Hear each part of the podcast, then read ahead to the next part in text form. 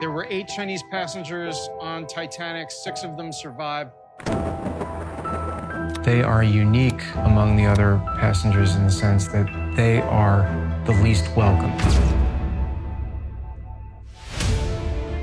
People have always said that six of Chinese men were stowaways. They were kind of shuffled off and hidden, you know, kind of expunged from the records and so on. Where did they go? How is it possible, you know, they just suddenly disappeared?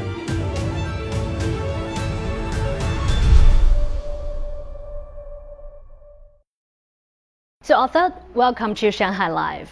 Thank you. Thank you for your time. So, the first question would be um, what is the driving force behind this film? What inspired the whole team, you yourself, to focus on the stories of the six Chinese survivors?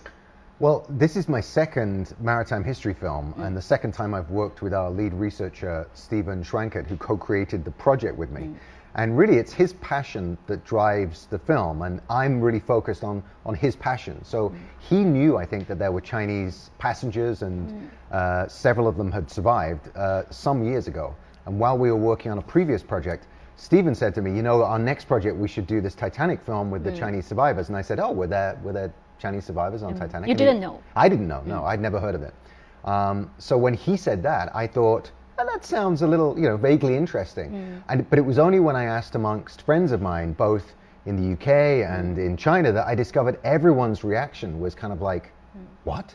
There, there, were Chinese people on Titanic? How do we not know this story? Mm. I mean, I was in China in, in 1998 when Cameron's movie came out, and it was such a big deal. You know, people mm. were lining up to see it. It was this big romantic story. Mm. And I, when I discovered there were Chinese people in the in the story, you know, mm. on board Titanic, who had amazing survival stories. Mm. I just thought to myself, I wonder how much more people would have been interested in this story back in the late '90s mm. when Cameron's movie came out, if they'd known there was a big Chinese part of the story. Mm. Um, I just found it fascinating because of that. It was the people around me that said, "That's a film you have to shoot. You know, you have to find out more about those people." How long did it take to finish this whole documentary? Uh, I think in total it was somewhere between five and six years.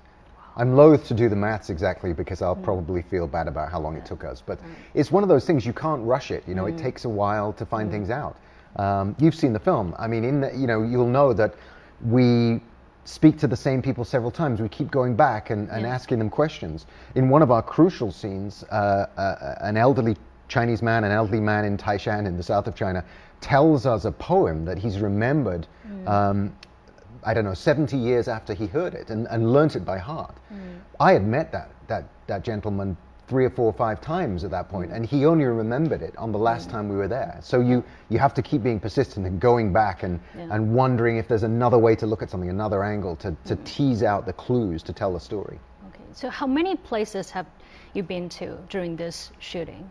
Well, because Titanic was sailing from the UK to the US, so we always knew there was probably going to be a UK and a US story. Mm. Um, we didn't know at what point the story would bring us back to China, so and, and it eventually did bring us back mm. to China for I think a, re- a remarkable story that most mm. people, certainly within China, are not aware of the importance of this particular place in southern Guangdong province mm. called Taishan, Taishan, which is so intimately connected to our story. Uh, in America, actually, amongst Chinese Americans, Taishan is actually quite famous. Yeah. It's, uh, it's a famous place because of the number of people who, who ended up in the US who started their journey in Taishan. Um, so we came back to, to, um, to Taishan. Our base is in Shanghai, mm. you know, right near here. Hmm. Um, and we spent some time in Beijing. There was another mm. story we worked on in Beijing. And then we ended up going to Canada as well because mm. one of the men's stories ended up taking him into just near Toronto in Canada. So we ended mm. up there. So I'd say four countries and probably about 20, 25 cities we spent mm. time in. So which part is the most challenging part? Do you think? Like, let's say, like uh, doing the research or getting in touch with the survivors' descendants or even these researchers? I think in this story, everything is overlapped. So, you know, doing the research is connected to finding the descendants because you're not going to find a descendant until you work out mm. what happened to them back in 1912 mm. and where that journey took them. Because mm. you could look anywhere in the world. I mean, how do you know where they ended up?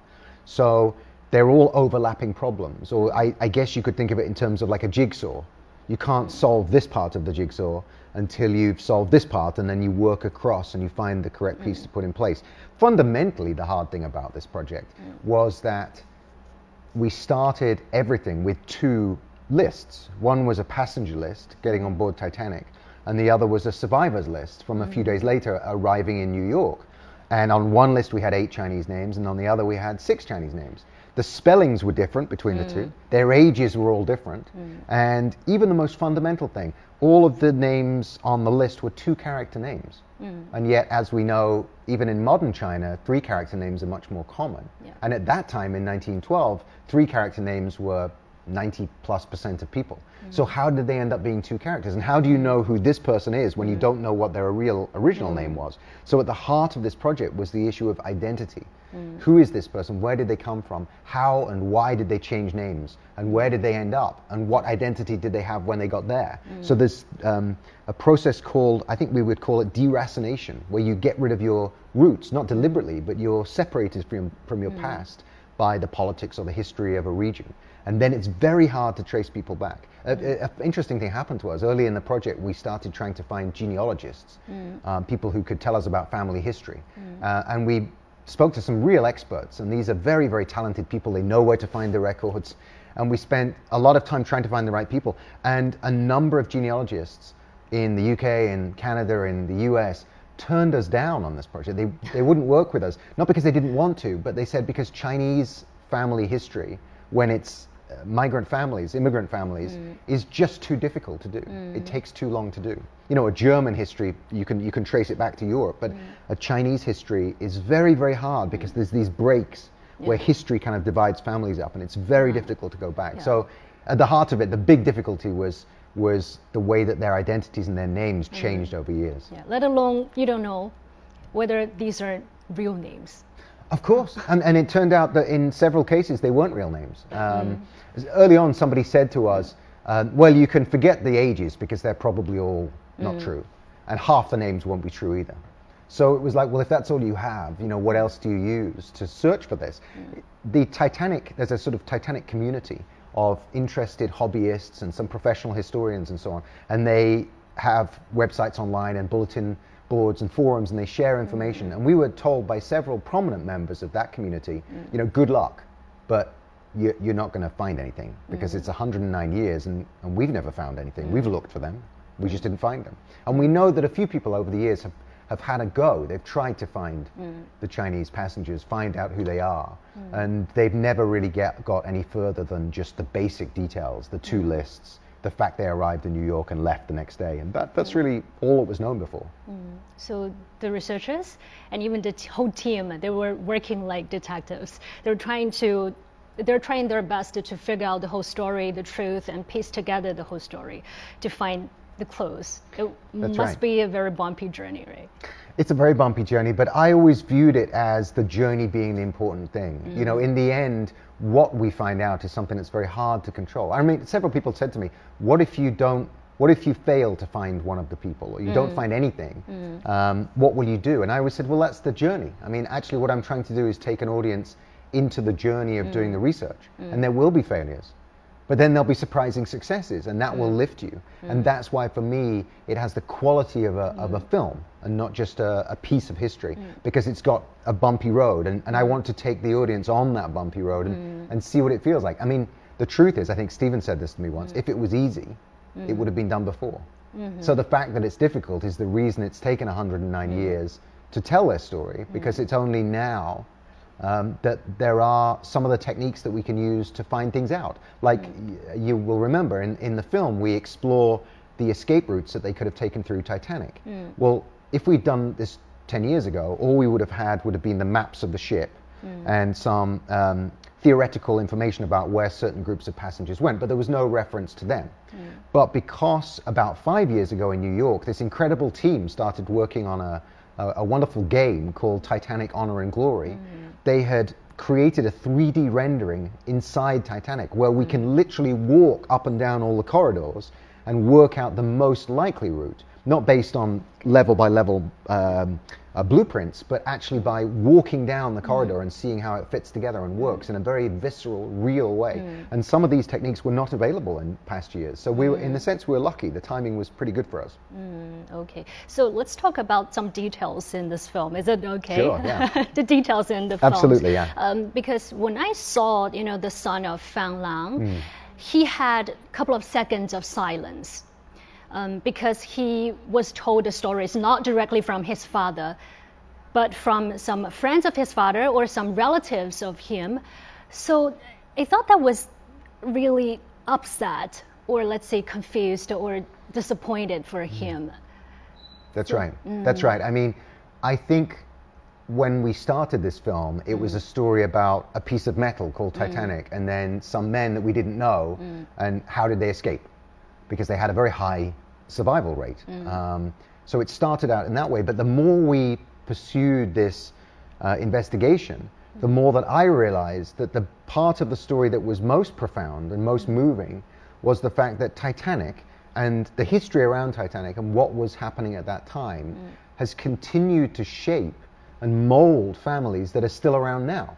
So, in the case of, uh, of uh, the man we call Fang Rongshan, who is believed to be Fang Lang from the ship, mm. his son, Tom Fong, had spent uh, a few years wondering if he was connected to this story, not really knowing. Mm. And when we met him, we felt that he was convinced himself that he mm. was properly Fang Lang's son, that But his he father was really not was. 100% But he wasn't 100% sure, and neither were we. And I think that's fair. That's the way you should start this kind of journey. And it took us about three years to work through the, the, the evidence that we, uh, we, um, we came across and, and, and the, the stories that other people were able to tell us to get enough details in place that we could make a decision about whether he was or he wasn't. We could take him through that journey. But right at the heart of that journey, and what I found so moving, is that history and something that we view as being an event from 100 years ago, you know, of great um, symbolic value, but not necessarily any impact really on our lives now, mm. um,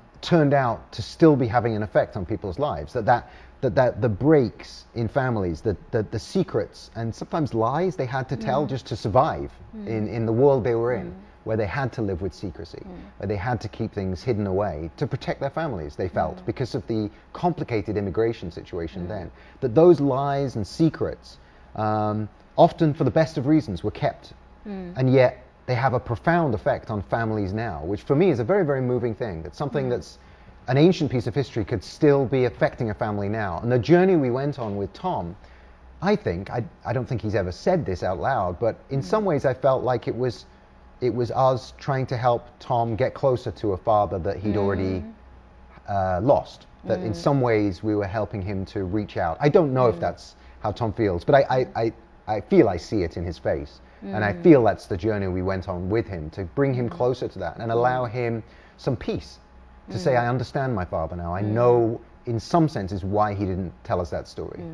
He wasn't a bad man hiding a dark secret. He was somebody who was trying to protect us and had complicated feelings about a piece of history that um, really uh, pulled those generations apart and made it very difficult for them to live uh, fully open lives. He's feeling quite relieved, right?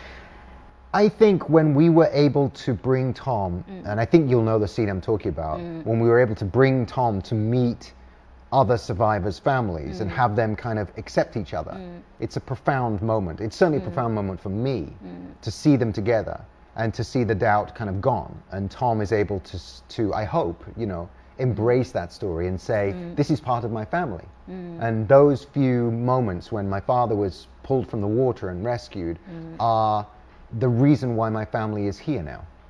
And I think I, for me, that was in the end the, the deepest reason for pursuing the story and taking it right to the end. I mean, if, if anything, that's what it means to me. It's about, it's about families that are still around now. And did any of their uh, descendants or the researchers see anything that impressed you a lot until today, even? I think the researchers are incredible. I mean, mm. we had the most incredible group of people who, through thick and thin, you know, went to archives and libraries and dug through family mm. collections of photographs and, and went to museums and used their connections, and they just were wonderful. I mean, they, mm. they, they, they did so much work to find out what we found out. That I'm deeply grateful to the team that put this together. Um, as for the descendants, I think this story has so many different rich meanings for them. Um, we were able to find some relatives of survivors who just didn't really even know the story at all, um, or just had some sense of a story, didn't know they were that they were related to it, and it's just nice to be able to have them be part of that story. If you think of all of the other survivors of Titanic, there were, there were more than 700 survivors. If you, locally around the world, if you go and visit the city or village they're from, you will usually find some kind of a plaque or a memorial that remembers that person. They're significant. It's part of a, a national story we tell ourselves. This is part of my country's history, or this is who we are. It's a, it's one of those stories that has, has um, been loaded up with a lot of cultural baggage and historical baggage.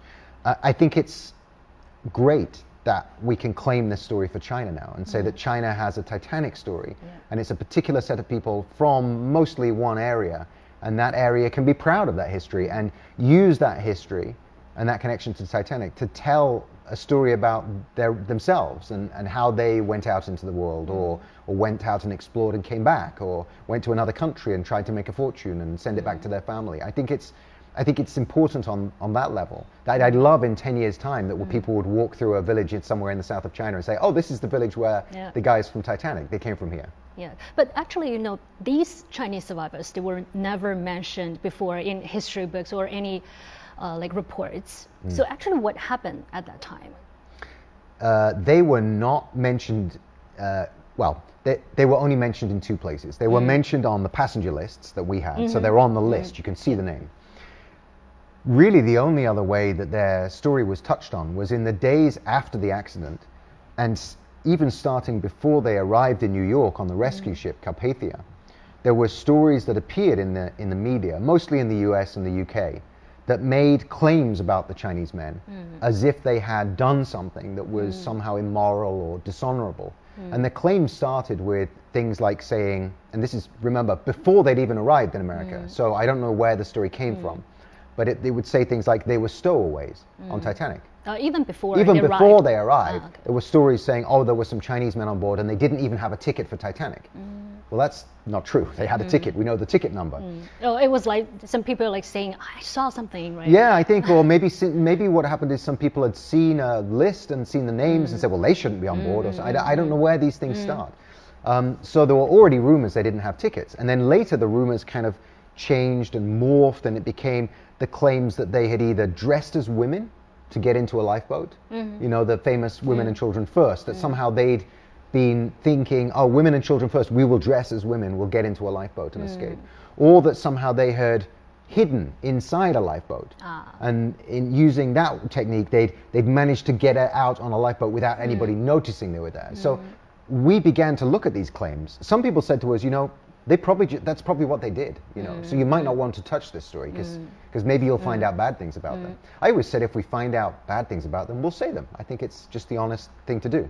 Uh, and also, I thought, you know, if there was maybe one guy did something not so good, it doesn't mean the other five we should tar them all with the same brush. I mean, uh, you know, if there was one English guy on board did something bad, I don't think that says something bad about all of English people or something. That's just one person. Anyway, we looked at it, I hope, in an objective way, and we began to look at the claims. And the more we looked at them, the more we realized that there was a almost no evidence that hmm. most of it was uh, hearsay, that it was passed on from someone else. Hmm. And B, when we looked at the when we looked at who was telling the story, hmm. it began to be clear that most of the stories about, especially men on board who had done something villainous or done something dishonorable, ah. most of those stories were aimed, strangely, at people that weren't American and British, at people on board who were, at that time, by definition, kind of foreigners.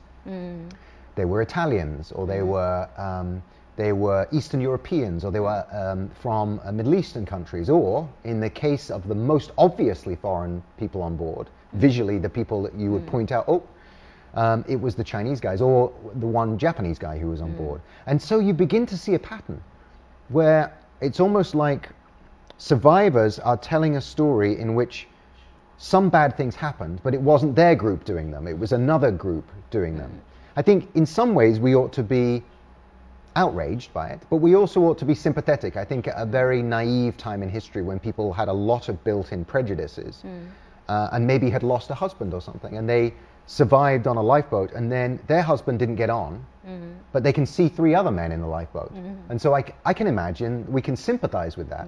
But I think something that Steven, our lead researcher, Steven Schwankert, always says is we can sympathize with that, but we don't have to follow that thinking. Mm. We don't have to believe the same thing that people believed 100 years ago. Mm. We can look at it with fresh eyes. Mm. And I think it's deeply, deeply unfair to blame people for wanting to survive. And it's important behind all of this, there's no evidence they dressed as men and women. We built a lifeboat, a mm. life size lifeboat, to look at the uh, ways that they could mm. possibly have hidden, if that's mm. true. The evidence suggests that none of that is true. And I think we need to remember at the end of the day that most, if not all, of the lifeboats on board Titanic left with empty seats. Now, if anybody was sneaking onto a lifeboat but there were empty seats, that means there was room to put other people on. There is almost no evidence that any women or children didn't get onto a lifeboat because a man took their seat. Mm. Most women and children that, that died on Titanic were not on the decks, the boat decks, in time to get on board. Many of them third class were still inside the ship. Mm. Those who stepped into a lifeboat just before it was launched to, to survive, to, to do their best to survive, were not doing anything wrong. It was their right to try to survive. Mm. And they weren't fighting to get in there, they were stepping mm. into lifeboats. And I mm. think it's really important to vindicate them. It's like a court case, you know. If, if you don't have the evidence, then you need to vindicate them and say, there is no reason to believe they did anything wrong. They survived. And in fact, in one case, in the case of the man we call Fang Lang, there is evidence that once he was rescued from the water, he didn't take a lifeboat place, he was pulled from the water. When he was rescued and pulled into the lifeboat, he took over rowing the boat and help them to get to the Carpathia, the rescue ship. So, if anything, the picture is really the opposite picture than the one we've been uh, described for all these years.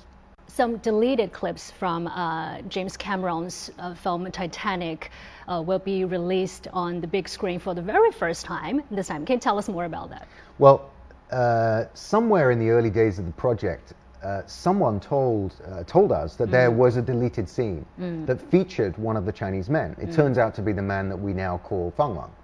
Uh, it was a dramatic scene of him being rescued from the water, floating on a wooden board, and then being pulled into what in the scene you can see is lifeboat 14. So we, we knew that this uh, scene existed, and we spent some time, we found it, we watched the scene. And we realized that almost nobody knew about this scene. It, mm. it had been released at, at some point in the past on, a, on mm. one of the versions of the DVD, but I think mm. it was largely unnoticed. People hadn't noticed that it was there. But it was one of about 20 or so deleted scenes. And it was because of that scene, I think, that we began to wonder was it possible that we could ask James Cameron some questions about how he knew about the story so early?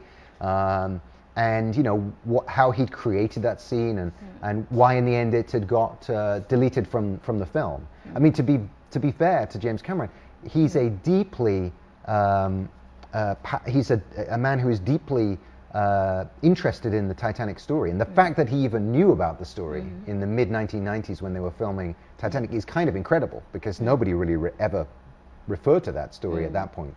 So he filmed this scene. He did it very well he, in an interesting way, and um, it ended up being cut. You know, largely I think because of pacing and story reasons. And one of the one of the interesting things that I had a chance to ask Cameron was, and I'd always suspected this was, had that scene of the man we call Fang Lang Mm. floating on a piece of wood actually inspired the very similar scene of Jack and Rose in their final scene Mm. Yeah, the together. finale scene. The finale Um. scene of them on uh, ja- uh, Rose on the board and Mm.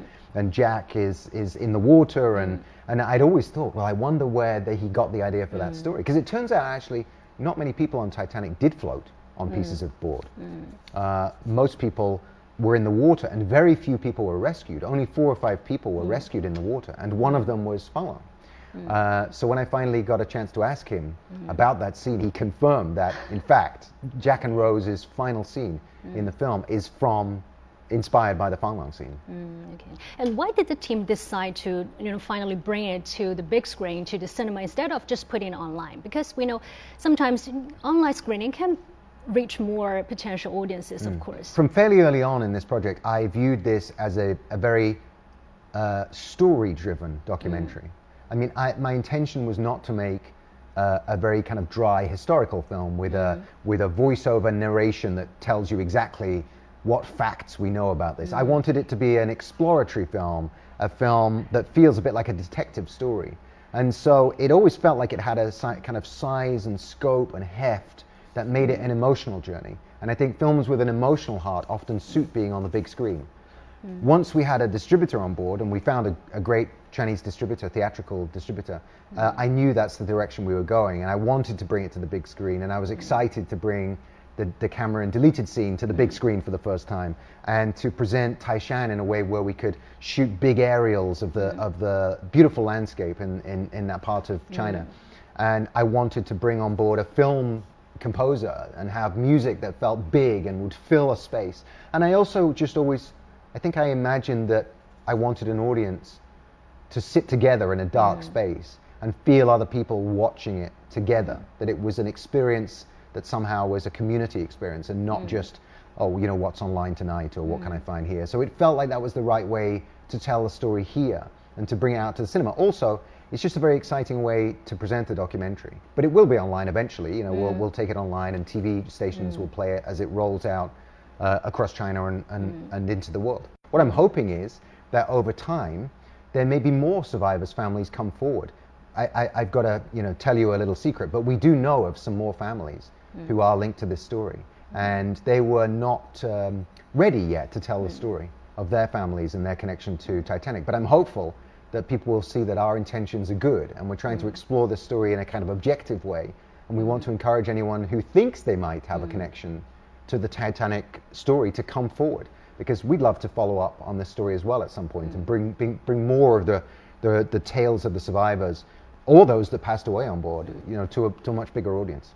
Do you have any other plans for uh, overseas screening? Absolutely. Um, we're rolling out, I think already we have an international distributor and they're beginning to roll out in other countries. So all of the information about our release dates in China and around the world and other screenings will be on, on the website, the6documentary.com. Thank you, Arthur. Thank you for your time. Though their stories have never been mentioned before, but they will never be forgotten thanks to the six. Thank you for your time once again. Thank you.